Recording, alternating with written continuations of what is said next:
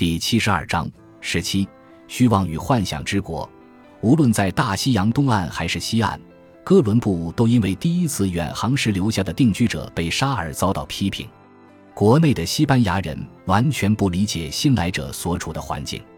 西班牙人在新大陆感受到的文化冲击，不是语言可以形容的。生活在这个陌生环境的西班牙人产生了奇怪的幻想和恐惧。伊莎贝拉镇很快就被抛弃，在口口相传之下成了闹鬼之地。据说被害的贵族的阴灵会于夜间在大街上行走，哀嚎并哭泣。关于谋杀、死亡和食人行为的报告令西班牙人大感不安。有些人开始觉得印第安人不算是纯粹的人类。当然，许多代的探险家就是用这种说法来为自己的种种暴行辩护的。哥伦布放任许多残酷暴行发生。在一次小规模战斗中，卡斯蒂利亚人俘获了一名加勒比人妇女。哥伦布的朋友米凯莱德·库内奥索要他，库内奥将他带进自己的船舱，心中产生了从他身上取乐的欲望。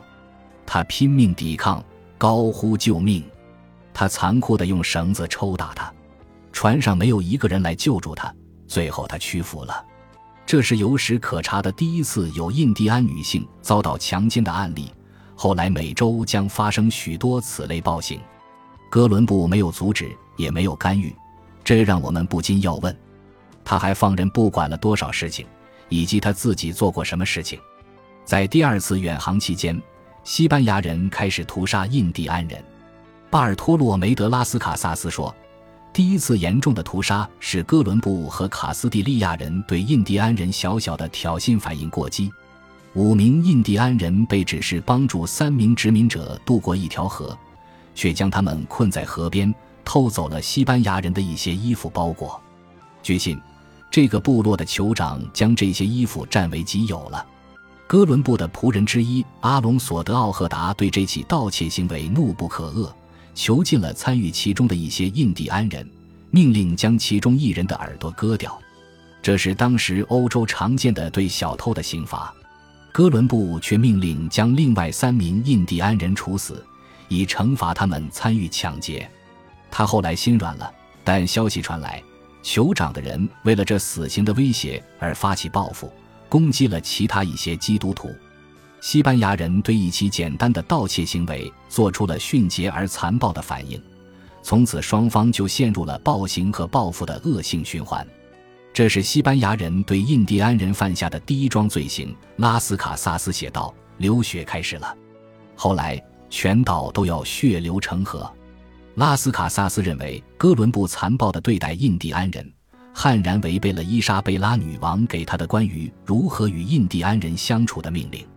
两位君主发布了具体的指示，要求西班牙人尊重印第安人，要派遣使者安排谈判，对方应邀而来的话，要送上礼物。据拉斯卡萨斯记载，哥伦布做的恰恰相反，他擅自闯入了印第安人的土地，并且违逆了基督徒的慈善、温和与爱好和平的精神。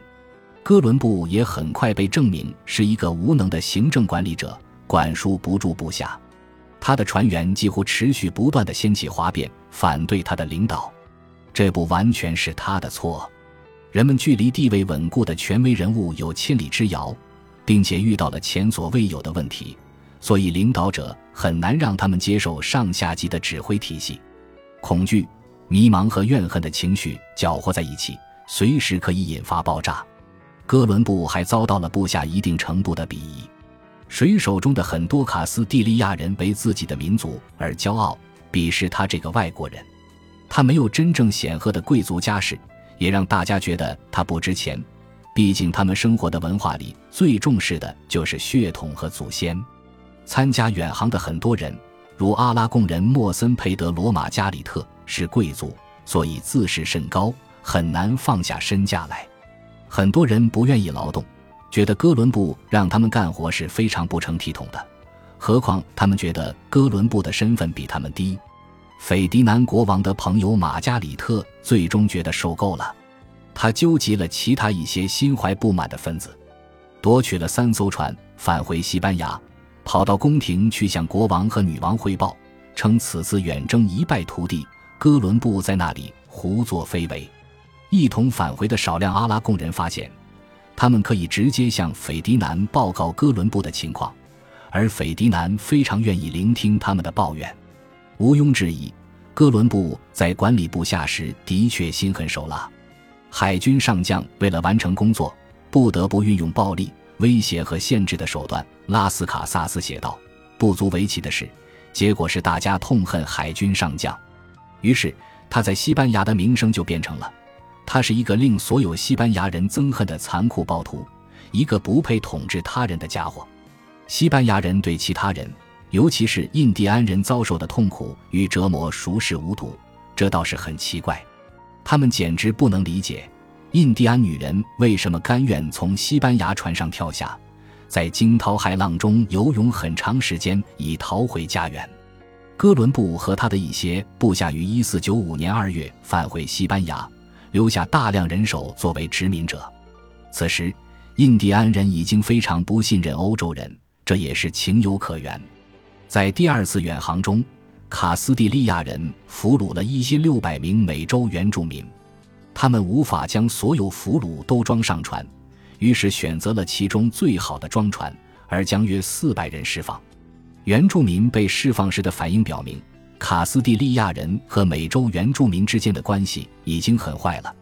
库内奥忍俊不禁地注意到，那些被释放的人都疯狂地要离开西班牙人，俘虏中的许多妇女处于哺乳期。却匆匆逃走，丢下了自己的孩子。他们害怕我们会再次捕捉他们，于是为了逃离我们，将自己的婴儿丢在地上，像绝望的人一样拼命逃跑，遁入山中，一口气跑了几天，以便尽可能远离卡斯蒂利亚人。哥伦布把这些奴隶当作可以卖掉换钱的战利品，而西班牙人则在考虑如何搜集黄金和其他财宝。但伊莎贝拉女王得知探险家返航时满船载着数百奴隶，不禁大怒。他之前坚持要求礼遇印第安人，哥伦布却放肆地对他的明确命令置之不理。他命令将所有奴隶尽快运回新大陆。有些奴隶被送回了，但此时很多印第安人已经被冻死，或者患上新的疾病而死去。年轻的巴尔托洛梅德拉斯卡萨斯目睹了这一切。因为他的父亲和叔叔送给他一个年轻的印第安少年当做奴隶，巴尔托洛梅和这个男孩成了朋友。伊莎贝拉命令将所有幸存的奴隶送回新大陆时，巴尔托洛梅的朋友也被送回了。但这段友谊对巴尔托洛梅影响极大，开始塑造了他对印第安人的态度，让他后来成为当时最坚决的印第安人权益捍卫者。掳掠人口作为奴隶不是哥伦布违抗女王命令的唯一方面。他在托尔德西利亚斯与葡萄牙人就新大陆的主权谈判的时候，曾要求哥伦布回西班牙帮忙，但他忙着加勒比海事务，没有回国。于是他不得不在没有他参与的情况下为自己的权益争斗，尽管他比其他任何人都更了解新大陆。哥伦布终于结束了第二次远航，返回西班牙的时候。寻求以其他方法让女王相信他的发现的重要性。他开始穿上方几个会教士的服装，或许是为了向伊莎贝拉女王展现自己的虔诚。但除了带回奴隶之外，他还带回了比前一次更为贵重的礼物和稀奇物件。编年史家安德烈斯·贝纳尔德斯记载道：“据目击者称，这些稀罕东西包括一个金项圈，重达六百卡斯特亚诺，还有。”冠冕、面具、腰带、衣领和许多用棉布制成的纺织品，在所有这些东西里，魔鬼都以猫、猫头鹰脸或其他木质的更恐怖的形象出现。他携带着一些长翅膀的冠冕，它们侧面有黄金的眼睛，尤其是一顶据说曾属于酋长卡奥纳沃的王冠，非常大、很高，眼睛上有翅膀，就像盾牌。黄金眼睛有银杯那么大，重量相当于面具的一半。每个眼睛都像是用某种非常奇怪和巧妙的手法上釉的。这顶王冠上也有魔鬼的形象。我相信，在他们眼里，魔鬼就是这样的。他们都是些偶像崇拜者，把魔鬼当成自己的主子。在卡斯蒂利亚人看来，这些东西突出体现了居住在那些岛屿上的人的灵魂受到了致命危险，所以新的传教工作是非常紧迫的。但到此时，新发现的新奇劲儿已经磨灭了不少，对哥伦布及其对伊斯帕尼奥拉岛管理的批评开始激烈起来。人们对他怨声载道，因为他没有找到黄金。贝纳尔德斯写道：“人们听到传说，之前的殖民者是被活活饿死的。有消息表明。”那里的人们生活极其匮乏，伊莎贝拉仍然对哥伦布很友好，但此时他对这个热那亚探险家的管理才能和本领越来越怀疑。从此时起，他的权力逐渐减小，伊莎贝拉开始将卡斯蒂利亚海外扩张事业的责任交给其他人，哥伦布曾经的幸运开始暗淡。感谢您的收听，喜欢别忘了订阅加关注。主页有更多精彩内容。